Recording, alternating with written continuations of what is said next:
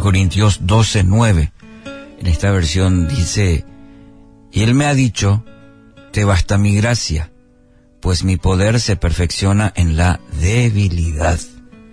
Por tanto, muy gustosamente, me gloriaré en mis debilidades, para que el poder de Cristo more en mí.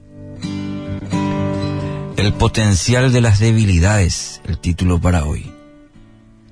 Existe una tendencia universal en el ser humano que es la de esconder sus debilidades. Estamos tristes, pero ponemos cara de alegría. Deseamos llorar, pero contenemos nuestras lágrimas. Quizás nos sentimos abrumados, pero aparentamos que todo está bajo control. Luchamos con la depresión, pero buscamos convencer a los demás que todo está bien, que estamos de buen ánimo. Todo esto, mi querido oyente, no hace más que revelar con claridad la inmensa importancia que le damos como seres humanos a la imagen que otros tienen de nosotros. Deseamos tanto que nos vean como triunfadores, como personas que caminan con paso firme hacia grandes objetivos en sus vidas, exitosos.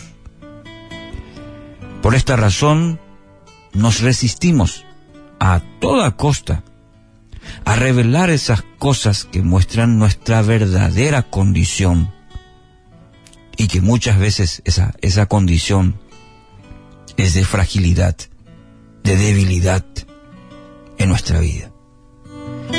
Y aquí el, el apóstol Pablo declara algo muy interesante, hasta podría ser alocado para muchos. Declara él que gustosamente se gloriará en sus debilidades. ¿Se puso alguna vez a pensar en esta declaración? No solamente hará, no hará ningún esfuerzo por esconder sus debilidades, sino que se va a gloriar en ellas. ¿Mm? Lejos de producirle vergüenza, le las mostrará como las verdaderas marcas de su dependencia absoluta de Cristo. Y francamente, francamente, nos resulta incomprensible la actitud del apóstol. Si a, priori, como decimos, uno dice, ¿cómo me voy a, a, gloriar? ¿Cómo me voy a jactar? Eh, ¿Cómo eso va a ser en mi vida? En las debilidades. No podemos. Sin embargo, dejar de sentir en lo secreto de nuestros corazones una admiración profunda por este estilo de liderazgo que ejerció el apóstol Pablo. Si recorremos eh, rápidamente así por la historia del pueblo de Dios, puede pensar en alguna persona que alguna vez fue utilizada por sus fuerzas y sus virtudes. Si miramos en la Biblia, si hacemos rápidamente un paseo por la, por la Sagrada Escritura, alguna persona que alguna vez fue utilizada por su virtud, por su fuerza. Abraham, por ejemplo. Abraham era un anciano incapaz de producir hijos. José, José era un esclavo olvidado en la cárcel. Moisés, Moisés era un pastor de ovejas, tartamudo. Gedeón, Gedeón era el menor de su casa y además era, era pobre. David era un simple pastor de ovejas. Nehemías no era más que el copero del rey. Si miramos, Jeremías era un joven, inexperto. Juan el Bautista, Juan el Bautista era un desconocido que moraba en el desierto. Y los discípulos eran simples pescadores, hombres sin letras ni preparación alguna.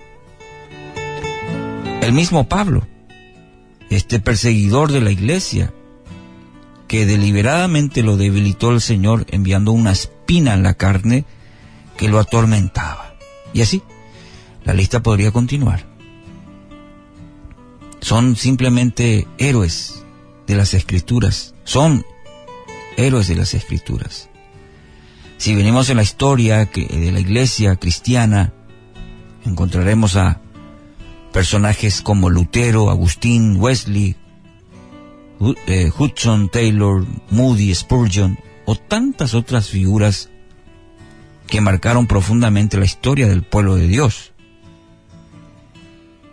Pero todos ellos, mi queridos oyentes, todos ellos, sin excepción, fueron útiles porque permitieron que sus debilidades fueran el medio por el cual Dios expresó su gloria.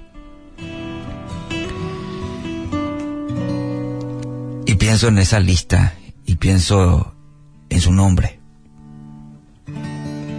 Para ello, permita que sus debilidades sean el medio por el cual Dios se va a expresar, va a expresar toda su gloria, su presencia. No trate de disimular sus debilidades.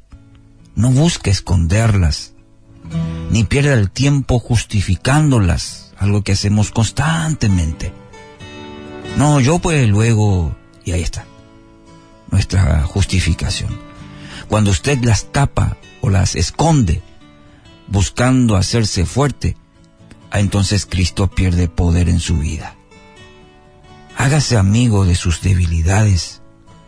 Ellas son la puerta. Sí, mi querido oyente, ellas son la puerta para que toda la plenitud de Dios se pueda manifestar en su vida. Gracias Dios en este día. Gracias por tu palabra. Porque cuando soy débil, en tu poder, Señor, soy fuerte.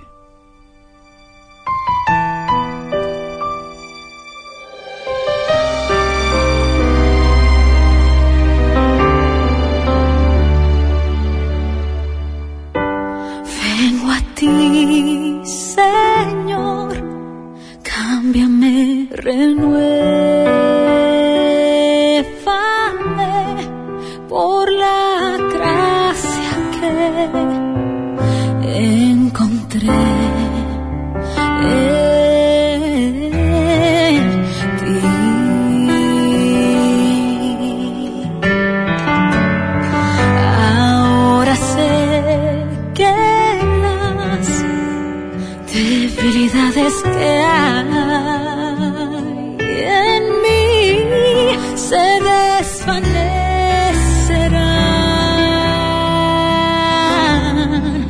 de tu amor.